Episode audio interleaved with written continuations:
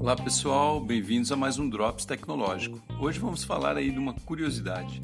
Você já deve ter ouvido falar sobre o Triângulo das Bermudas, né? Onde aqueles navios e aviões sumiam e somem ainda repentinamente com toda a tripulação dentro e nunca mais são encontrados.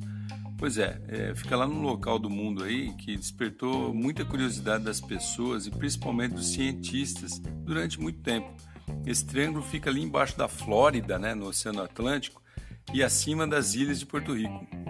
É, uns pensavam que eram alienígenas e tal, outros intervenção divina e por aí afora.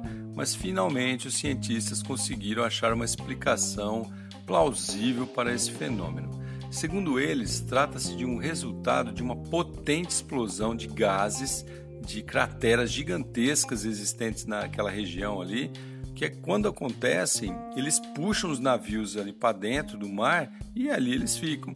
No caso dos aviões, esse gás, que é expelido a grandes altitudes, provoca a combustão dos aviões que passam por ali cheios de combustível, né? E consequentemente explodem e também desaparecem.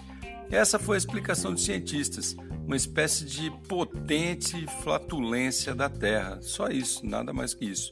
Então, quando seus netos aí, seus filhos até perguntarem sobre o assunto, você já tem uma resposta científica razoável para falar para essa molecada, beleza? Sou Cássio Bettini compartilhando temas sobre tecnologia, inovação e comportamento. Até a próxima.